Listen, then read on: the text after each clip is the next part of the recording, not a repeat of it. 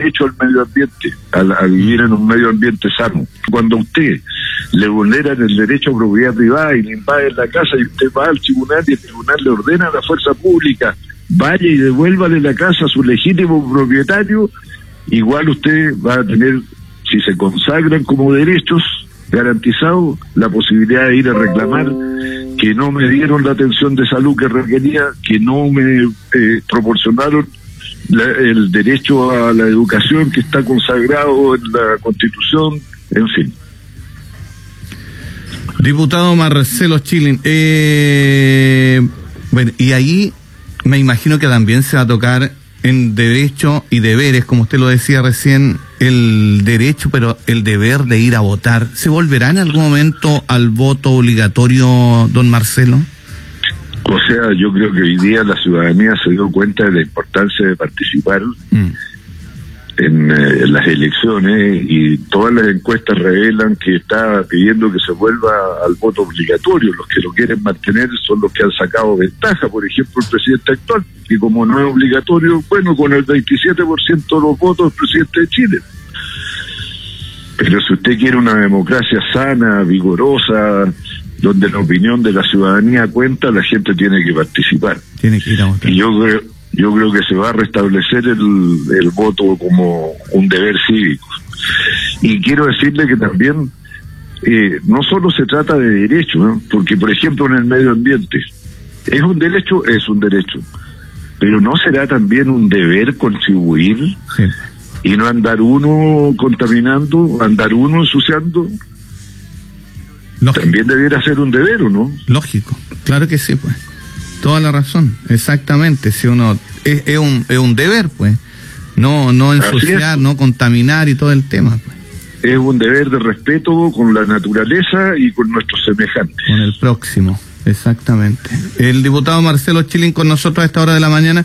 Eh, se viene entonces la constituyente el 25 de octubre, no es con voto obligatorio, pero no se dan, no se dan posibilidades. ¿Qué le parece eso que a lo mejor hay, hay países europeos que uno vota a través de cartas certificadas, internet, un mes antes, hasta dos meses antes? ¿Por qué no se dan más facilidades en nuestro país, diputado? Es que Chile quedó espantado con las malas prácticas ah, electorales de comienzo del siglo XIX sobre todo, pero del siglo XX y también del siglo XIX las prácticas de cohecho, que se compraban votos, había chiste incluso que a uno le entregaban el zapato izquierdo y después del resultado electoral le entregaban el zapato derecho o el medio libro, cuando los colchones eran dos piezas, le entregaban medio colchón y ah. después le entregaban el otro medio. Incluso hay una anécdota de un eh, señor que fue senador del Partido Socialista, Alejandro Chelén, que era por Ovalle, y llegó a Ovalle el día de la elección y se le acercaron sus partidarios diciendo, don Alejandro, don Alejandro, están comprando votos con eh, billetes de 50 pesos. Y partió don Alejandro a la plaza del pueblo, se paró arriba de una de las bancas de eh, y dice, ciudadanos de Ovalle, ciudadanos de Ovalle, la derecha está comprando votos con billetes de 50 pesos que son falsos y agarró un billete de 50 y lo rompió. De ahí nadie más recibió billetes porque eran falsos. Marcelo Chilin, diputado de la República, señoras y señores, a esta hora de la mañana, como medida de pandemia, el gobierno lanzó su plan de inversión pública. ¿Cómo lo ve usted para reactivar todo este tema, diputado? Mire, bueno, el gobierno ha propuesto distintas iniciativas en esta materia, pero tienen un sesgo pro gran empresa demasiado desbalanceado en relación con la pequeña y la mediana. Acabamos de aprobar un proyecto que hace eh, eh, rebajas tributarias para estimular la inversión y, por ejemplo, eh, con la depreciación instantánea, que consiste en que si usted compra un bien, sea este tangible, una máquina, o intangible, un buen software, eh, se deduce de impuestos como gasto inmediatamente la inversión que usted realizó. Bueno, si usted obtuvo una ganancia en el año de 100 millones y la máquina que compró le costó 100 millones, usted los 100 millones los deduce al tiro como gasto. ¿Ya? Y por lo tanto se le descuenta de su balance tributario y no paga impuestos sobre eso. Ah. Pero los que se benefician mayormente de la depreciación instantánea son las grandes empresas. O la rebaja del 1% del proyecto de más de 10 millones de dólares que se realiza en regiones. Los proyectos de más de 10 millones de dólares en regiones son de la mediana y gran minería. Entonces no ayuda a los pequeños y medianos. Por los pequeños y medianos que hay, aplazamientos en el pago del IVA de 90, de 60 a 90 días, hay recuperación del crédito tributario que tienen las empresas que no lo han podido deducir. Por ejemplo, si usted compró una camioneta, compró una camioneta y pagó IVA por la camioneta. Y como sus ventas están paralizadas, no lo ha podido deducir, entonces lo va a poder eh, deducir. Se rebajan las utilidades del 25 al 15% eh, en el impuesto primera categoría de las pymes, que son eh, las utilidades de las pymes. Pero las pymes hoy día no están vendiendo nada, entonces ¿qué utilidad van a tener? Eso rebota en los pagos previsionales mensuales, que son como los anticipos de pago de impuestos, se verían reducidos con la baja del 25 al 10% de las utilidades, pero como no va a haber eh, utilidades, tampoco va a haber una liquidez mayor con el tema de los eh, pagos previsionales mensuales. Está pensado en Entonces lo que, lo que reclamamos es que no sea el mismo trato. Mire, mm. a las pymes tienen que estar al día en lo tributario, tienen que estar al día en su eh, pago de los créditos cuando se trata de acceder al, al FOGAPE y tienen que tener un comportamiento económicamente correcto. Pero para los grandes no ponen ninguna exigencia. Por ejemplo, son dignas de recibir el apoyo fiscal, o sea, el apoyo de la plata de todos los chilenos.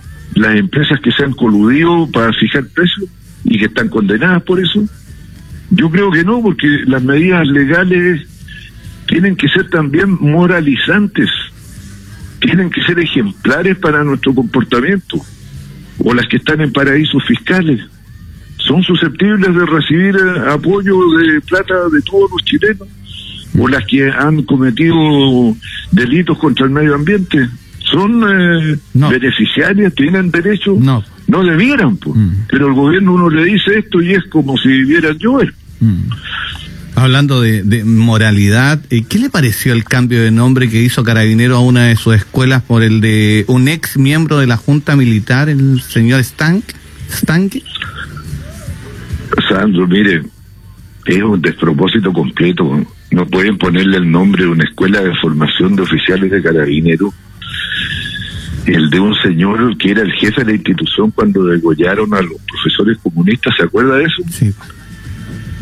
Y después encubrió el hecho y, bueno, en fin.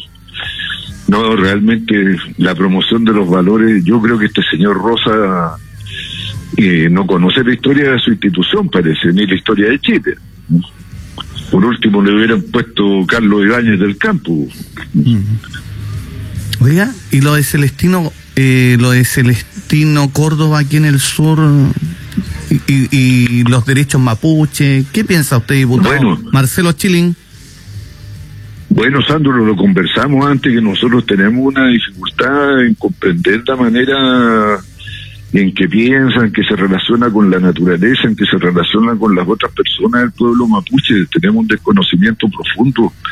Incluso las autoridades creen que este cuento de eh, Celestino Córdoba de ir a su regue, a su renovación espiritual, su regue es su casa, su raíz, eh, es como un chamullo para que le den permiso de salir de la cárcel y no, pues tiene que ver con las convicciones de la espiritualidad del pueblo mapuche y nosotros tenemos que eh, ser respetuosos de esas cosas. Él no está pidiendo que le eh, anulen la sentencia, que lo indulten, nada. Está pidiendo que el cumplimiento de su pena sea con respeto a necesidades espirituales que él tiene.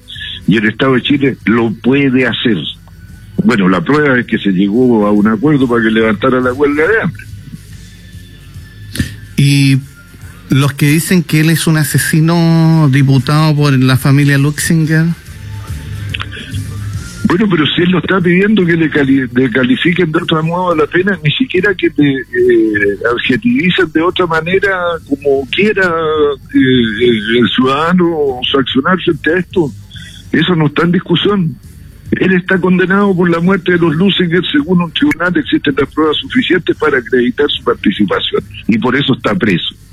Lo que pide el cumplimiento de la pena respetando lo que Chile eh, firmó en el en el, con el artículo 169 de la de la eh, convención de la OIT y que dice que hay que adaptar ciertas medidas de los estados a lo que son los usos y costumbres de los pueblos originarios.